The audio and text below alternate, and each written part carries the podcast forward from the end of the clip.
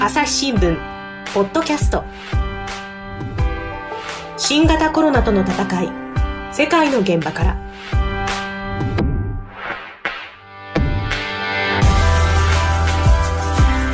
朝日新聞の神田大輔です。この番組は世界34カ所に散った海外取材専門の記者特派員からそれぞれの国の現状や取り組みを聞きます。全3回でお送りしておりますイギリス編の今回は最後3回目の配信ということになります。新型コロナの死者数がですねアメリカブラジルに次いで世界第3位。7月8日現在で死者数が4万4千人ほど。感染者の数も約28万人ということでヨーロッパではかなり多いイギリスなんですが前回までの2回でですねどうも初動が遅くなったことが感染拡大につながったようだと。あるいはですね、まあ、あのジョンソン首相をはじめこうスキャンダルが結構続いているというですねイギリスのそういう政治の様子も聞いてきましたけれどもやっぱり気になるのはですね暮らしですよね。あのイギリスの人たちがどんな風にこのコロナの時代の中で生きているのか。パブはどうなっているのか、まあ、こんなあたりの話なんかもですね、えー、ヨーロッパ総局の特派員ゲジカヨコさんから聞いていきたいと思います。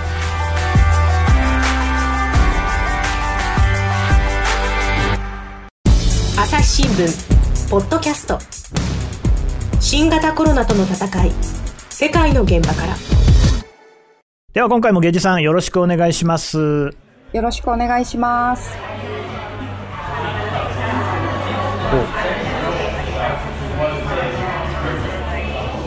何かしらの音が聞こえてますけれども。これは何ですか？これはあのパブの店内の音なんですけれども。出ましたねパブ。はい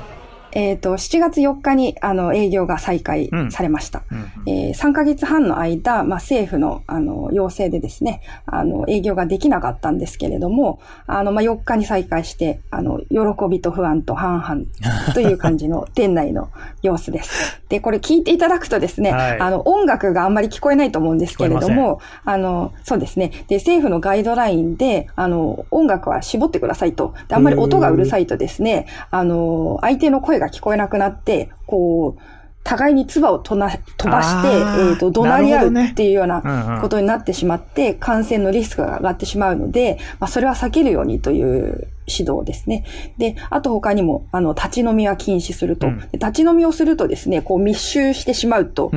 いうことがあるので、まあ、テーブル席のみにするとかですね、あの、まあ、いろんなルール、制約があるもとでの、あの、再開となって、うん、まあ、盛り上がりはもしかすると、あの、ちょっと半減してしまっているのかなという感じもします。え、ゲジさん、パブ行ってきたんですか？あの、まさにこの音楽、あの、音を取りましたので、はいはい、行ってきました。で、まあ、初日にもですね、うん、あの、まあ、取材させていただきに、近くのパブに、あの、行ってきました。どうですか？なんか前と比べて、やっぱりちょっと勢い落ちてるなって感じありました？そうですね。まあ、初日はもう皆さん待ちに待った、あの、この再開の日なので、あの、皆さんも大盛り上がりという感じで、ははあの、だったんですけれども、やっぱり立ち飲みの人がいないっていうのはちょっと異様な感じがするほどです。うんうん、この盛り上がりに対してですね、うん、みんなちゃんとお行儀よく、あの、テーブルに座って、うん、あの、お話ししてるというのは、まあ、これまでの雰囲気とはちょっと違うなという感じがしました。うんまあ日本だとね、別に、まあまあもちろん立ち飲みもありますけれども、座って飲むのも普通だし、なんか意外と細かくね、政府も指示を出していて、確かに音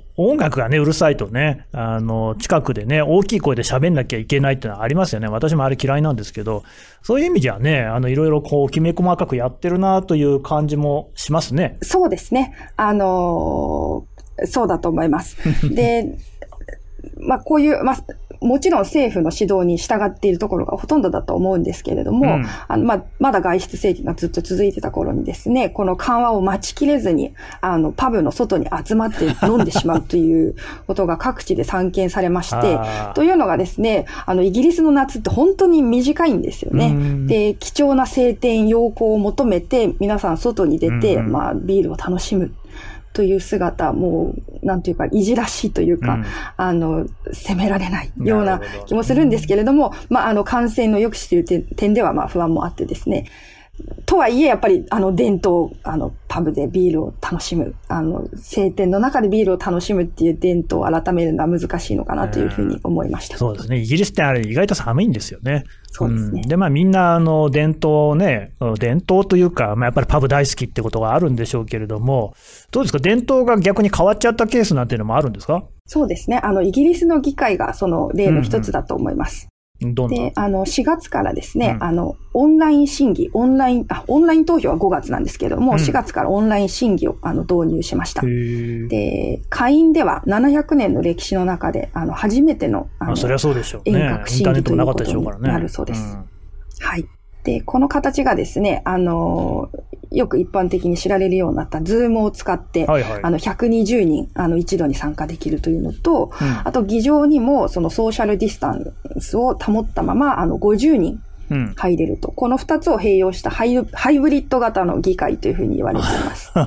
え、でもその Zoom を使うのが120人で、議場に入るのが50人って、合わせると170人しかいませんけど、イギリスの議員ってそんな少なかったでしたっけ？いえ、あの、定数は650人ですので、はあ、あの、参加できない議員がたくさん出てしまうということになるんですけれども、うん、あの、まあ、事前に、あの、発言者と順番が決まっていますので、あの、議長がですね、参加できる議員を調整しているようです。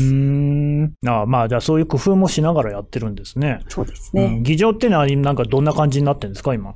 あの、もともとすごく狭いところに本当に人が密集してるっていうのがイギリスの議会の特徴だったと思うんですけれども、ねうんうん、今はですね、あの、ちゃんと、あの、間を保って、本当に、あの、少数の議員だけが中にいるという感じです。うん、やっぱりそうね、密集したところにいるっていうのが一番避けなきゃいけないことですからね。そうですね。うん、でも、あの、議員たちもすっかりオンライン審議には馴染んだ感じですか？そうですね。ただですね、あの、政府側の意向としては、うん、あの、やはり議場に集まって審議をするべきだと、で、オンライン審議はやめましょうということになったんですけれども、はあ、えっ、ー、と、その時にですね、あの、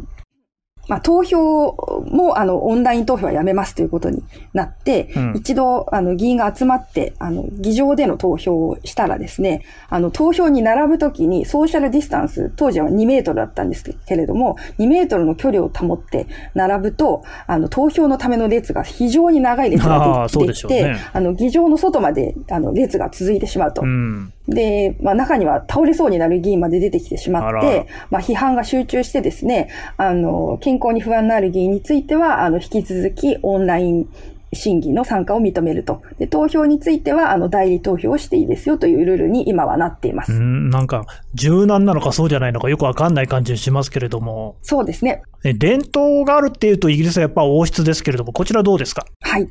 えー、エリザベス女王、あの、94歳になられたんですが、うん、まあ、非常に、あの、今回も抜群の存在感を発揮していると思います。うんうん、あの、女王は、あの、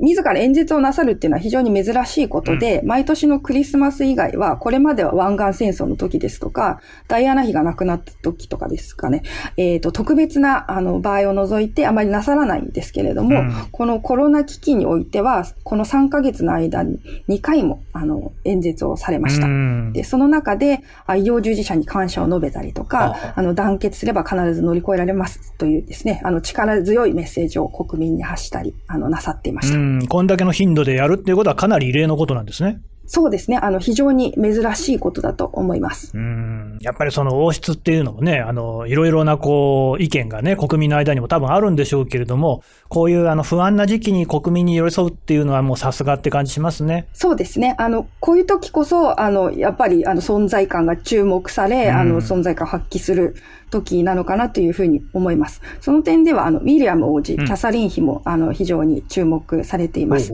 あの、まあ、公的医療のですね、あの、コールセンターを視察なさったりとか、あの、各地のボランティアですね、あの、まあ、高齢の方とか、あの、外を、本当にあの、感染抑止の、感染防止のためには外に行かれないという人たちに、この食事を届けたりとかですね、そういうボランティアをなさっている方々を、あの、テレビ電話で、うんうん、えー、オンラインえー、通話でですね、あの、励ましたりというようなことをなさっていました。うん、いいですね。ただ、ゲジさんね、まあ私個人的なことを言わせていただくと、どちらかというと気になるのは、あの、ハリ王子とね、メーガン妃、こちらのカップルなんですが、こちらどうですか？そうですね。まさにこのコロナの渦中に、あの、3月末をもって、あの、公務を引退されました。ね、はい。で、あの、その後は、まあ、カナダに、まあ、拠点を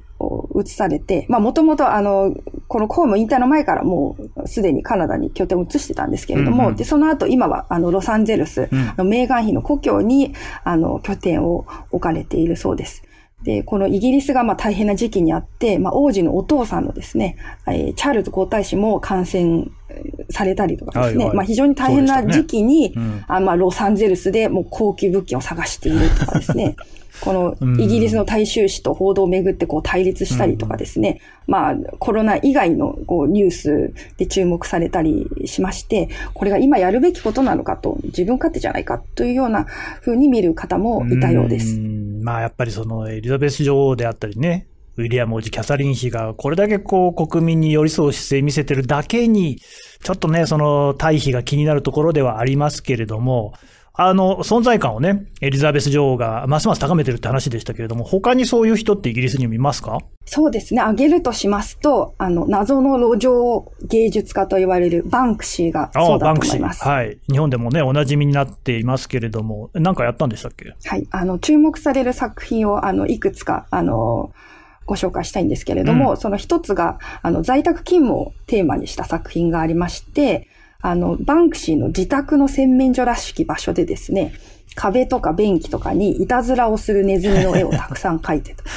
すごくあの、ユーモアのある作品を、うん、あの、インスタグラムで発表していました。ああ、もうさすがのバンクシーもちょっと路上は難しいんで、あの、自宅で作業してると、そういうことですか？そうですね。それがまあ、案に、この、あの、自宅で楽しく過ごしましょうと。私も自宅勤務してますよっていうメッセージなのかなというふうにも受け取られていたようです。ななかなか心にくいね、配慮って感じがしますね。そうですね。で、他にもですね、あの、イギリスの南部の病院に、あの、絵を送るということもしていました。で、これが、あの、看護師さんが、まあ、主役の絵なんですけれども、あの、看護師さんまあ、スーパーマンみたいな格好をした看護師さんのおもちゃで、うんうん、あの、男の子が遊んでる様子の絵で、うん、で、これは、あの、医療現場で、まあ、日夜奮闘されている看護師さんとか、あの、医療従事者の方が本当のヒーローなんだというふうに称えるメッセージが込められているんじゃないかと言われていました。これはね、あの、ゲジさんの記事だったか私もね、見た覚えありますけれども、確かその、あの、看護師さんの姿が、そのヒーローになっている看護師さんが、ちょっと肌が黒い感じの人でしたよね、あれ。それはちょっと記憶にないです。え、そうでしたっけ？あ、それはすいません。じゃあ私の勘違いかな。いや、結局ね、何が言いたいかって、イギリスで働いている医療従事者の方って、結構その、もともとイギリスにいる白人の人じゃない人、つまり黒人だったり、そのアジア系だったり、いろんな国から来てる人が多いっていうことで、なんかそういうところもね、あの一つイギリスでは、こう、なんかまあ、話題になってるっていうようなこともちょっと聞いたような気がしたんですけどね。そうですね。確かに、あの、医療従事者の方っていうのは、あの、いろんなバックグラウンドの方がいらして、うん、で、私もびっくりしたんですけども、あの、日本人の方もですね、その、イギリスの公的医療医療の仕組みの中で、あの、働いてる方が280人もいらっしゃるそうです。あれですね、あの NHS っていうあの有名なやつですよね。そうです。あの、国民保険サービスと訳しています280人って相当多いですね。そうですね。あの、かなり多くの、あの、日本人の方を含めていろんな、あの、背景を持った方が、このイギリスの医療システムを支えていると言えると思います。すみません。あの、バンクシーの話でしたね。バンクシーさん、他に何かやってましたっけ？はい。あの、もう一つ注目されたのが、あの、バンクシーの故郷のブリストルという、イギリスの南の、西の方の町があるんですけれども、うん、ここに有名な、あの、壁画がありまして、うん、あの、真珠の耳飾りの少女を、まあ、パロディにしたような作品なんですけれども、この絵自体は、あの、何年も前に描かれたもので、その後にですね、最近になって突然このあの少女の絵に青色のマスクがつけられて。いたということがあ発見されました。でこれもあのバンクシーがその医療従事者を応援するためのメッセージなんじゃないかというふうに受け止められていました。いいですね。あのバンクシーがね、そのイギリス人の代表なのかはともかくとして、そういうこうなんか心にくいね、演出といいますか、ちょっとこう暗い世相を少しでもこうなんかこう明るくしようっていうような、そういう微笑ましい感じも受けて、いい話だなと思うんですが、そんな話ばっかりでもなかったりするんですかね？そうですね。あの、先ほど神田さんがおっしゃったように、まあ、非常に今一番問題になっていたのが、その、有色人種の方の死亡率が非常に高い、あの、まあ、白人の方に比べてですね、高いっていうことは、あの、非常に問題になりました。うん、で、背景には、その、物流とかですね、まあ、配達とか、あの、公公共交通機関とか、まあ、在宅勤務ができないお仕事を、こう、社会を動かすのに不可欠な仕事を担われている方が多いっていうことが原因の一つとしてあるんじゃないかということが言われていました。うんうんうんうんこれね、あのアメリカとかブラジルとかでも同じようなことが言われていますけれども、やっぱりイギリスでもそういうことがあるんですね。そうですね。で、特にまあ注目をされた事件があったんですけれども、あの、まあ、ロンドンのターミナル駅の一つでですね、あの、黒人の駅員の女性がですね、あの、自分はコロナに感染してるんだと主張する男に唾を吐きかけられて、その後、実際にその感染が発覚して、あの、亡くなるっていう本当に痛ましい事件がありました。で、この男から本当にあの、感染したというような証拠はないんですけれども、うんうん、その黒人の方々が置かれている状況をこう表す出来事として、まあ、非常に注目されました。で、この事件は、あの、ブラック・ライブズ・マターの運動がイギリスでも広がっているんですけれども、この運動の中でも、あの、象徴的な出来事として捉えられています。うん、なんせそのコロナもそうですけど、黒人の女性に対してね、唾を吐きかけるってこと自体が本当に異常なことだと思いますけれども、なかなかそのコロナのね、こういうところを見ますと、深刻なのはウイルスとしての被害だけじゃなくって、社会に対して影響があるっていうところだなっていうのを感じますね。そうですね。まあ、あの、その点では、まあ、感染者以外の方もコロナに翻弄されてるっていうのが、もういろんな場面で、あの、明らかになっています。で、まあ、一つの、あの、例が、例えばカップルなんですけれども、ほうほうあの、ロックダウンではですね、イギリスのルールでは、同居している人以外は家族でも会わないでくださいというのが、あの、政府の呼びかけでした。はい。で、これがですね、付き合い始めのカップルとかは、あの、すぐに同居するか、もう何ヶ月も会わないか、もう今選んでくださいと。極端ですね。はい。で、実際にこれ政府の科学者が会見です、会見でですね、これは絆の強さのテストですと。あの、すぐに同居するか、もうずっと会わないか、今選んでくださいという呼びかけをしていました。でもあれなんでその、専門家のトップの人はね、あの、不倫相手うちに呼んでいてパンツダウンだって言うんだから、これはちょっとね、おかしな話ですよね。そうですね。あの、怒りを、あの、注いだという感じがします。うん。なんかそういう話って他にもあるんですかね？そうですね。あの、さらにですね、このロックダウンの中では結婚式もあのイギリスでは禁止されていました。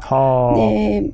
あの、イギリスでは結婚式っていうのは、単なるセレモニーではなくて、うん、あの、結婚登記官という、まあ、役所の、あの、職員さんなんですけれども、こういう方々が同席して、まあ、法的な手続きをすると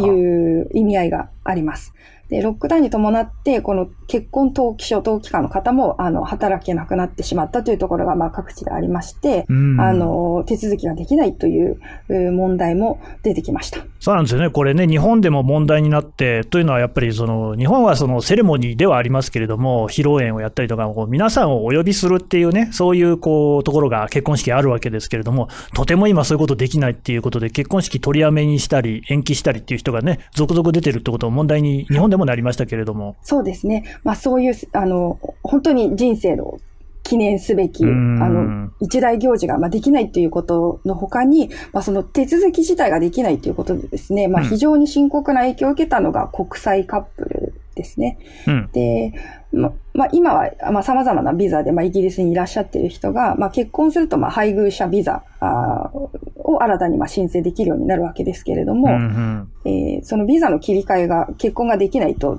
まあ、できなくなってしまうということで、まあ、最悪の場合は国外退去になる恐れもあるというような深刻な事態に、あの、なっているカップルもいました。単に結婚ができないっていうだけじゃなくて、そのビザの問題がね、確かにあるんでしょうね。そうですね。やっぱりこう、どうもその社会がコロナに翻弄されてますね。そうですね。あの、本当にウイルスの被害だけでなくて、その、社会にも深刻な影響があるということで、まあ、非常に心配なのが、あの、陰謀論の広がりというのがあります。うんうん、どんな陰謀論ですか？あの、イギリスで今、あの、まあ、注目をされているのが、次世代通信規格の 5G というのがありますよね。で、この 5G にですね、あの、電、5G の電波にコロナが乗って、その 5G の電波によってコロナが広がっているんじゃないかっていう指摘ですとか、はあ、この 5G の電波の健康被害を隠すためにコロナコロナと騒いでいるんだと。はあ、これも陰謀だというようなですね、まあ陰謀論が広がっていて、はい、で、イギリス政府も WHO も、あの、コロナは電波によりませんというような声明を出して否定をしてるんですけれども、うん、なかなかこの陰謀論というのは消えていかないということがあります。そうでしょうね。あの、コロナは電波には乗りませんので、てか電波じゃなくてウイルスなので、うん、なんかそういうのがね、陰謀論として広がっちゃうっていうのもなんかね、不思議な感じがしますけれども、これもまたコロナの一つの側面ということなんでしょうね。朝日新聞、ポッドキャスト。新型コロナとの戦い、世界の現場から。朝日新聞ある聞きは、人工音声が伝えるニュースサービスです。外に出かけたらスマートフォンのアプリで、お家にいるときはスマートスピーカーに、朝日新聞のニュースを聞かせてと言ってください。あなたの知りたいニュースどこででも、朝日新聞ある聞き。たった5分で今日のニュースをまとめ聞き。今回のゲストはヨーロッパ総局のゲジ佳代子特派員でした。えー、ゲジさんですね。やっぱりなんか、なんでしょうね、話を伺っていて、深刻な状況がありながら、そのイギリスの何か微笑ましい一面といいますかね、面白いところも出てきて、これ多分やっぱりゲジさんがね、あの、イギリスにきちんと向き合って、そういういろんなところを見てるからなんだろうな、というパブにも言ってるみたいですしね、いうふうに思いました。今後もぜひ、あの、面白い記事、いろいろ読ませてください。ありがとうございました。ありがとうございました。というわけで聞いてきたんですが、あの非常に深刻な状況です。ヨーロッパでも死者数突出して多いですし、コロナのですね、勢いが止まらないような感じを受けるイギリスなんですけれども、あの一方でパブが再開して、確かにあの厳密に言うとね、いいことじゃないのかもしれないんですけれども、ただ我々こう、どうやらコロナと付き合っていきながら今後のね、生活を送っていかなきゃいけないんだっていうのは分かってきまして、そうしますとですね、もう単純にその資格紙面のことだけやっていては、ちょっととても持たないと。えロックダウンではですね、こうずっとこう経済活動を続けられないっていうことでは、我々のこう生活も成り立たないっていうところもありますし、やっぱね、楽しいこともしてこその人生ですから、そういうことがですね、少しずつこう復活してくる。で、しかもそこに工夫がされていて、立ち飲みやらないとかですね、えー、音量は絞るとかそういうこともやってるってことですから、そんなイギリスの取り組みっていうのはちょっとこれからも注目していきたいなと思いました。朝日新聞ポッドキャスト、新型コロナとの戦い、世界の現場から、朝日新聞社の神田大輔がお送りしました。この番組へのご意見ご感想をメールで募集しています。podcast.asahi.com podcast ポッドキャスト朝日 .com までお寄せください。それではまた次回お会いしましょう。